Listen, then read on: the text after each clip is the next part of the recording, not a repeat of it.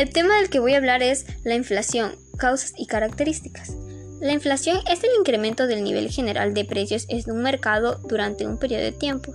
Con la inflación suben los precios de los bienes o servicios, lo que genera la caída del poder adquisitivo. Por ejemplo, un trabajador solía comprar 30 kilogramos de alimentos con su salario de mil pesos. A los pocos meses ante la inflación existente, ese mismo salario le permite comprar apenas 10 kilos de alimentos. Definir las causas por las que se produce la inflación es un proceso complejo, pero algunos expertos subrayan tres causas importantes.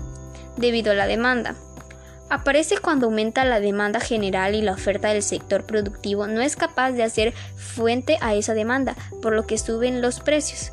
Un ejemplo sería cuando se pone de moda una marca de ropa, sus precios suelen acabar subiendo. Debido a la oferta.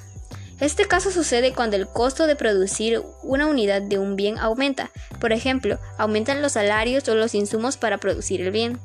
O ya sea por la inflación estructural, esta es debido a causas sociales. Esta inflación aparece simplemente por la perspectiva subjetiva de qué puede suceder en el futuro.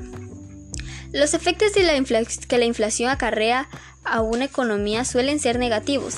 El daño de las consecuencias dependerá de si la subida de precios estaba prevista o fue sorpresiva.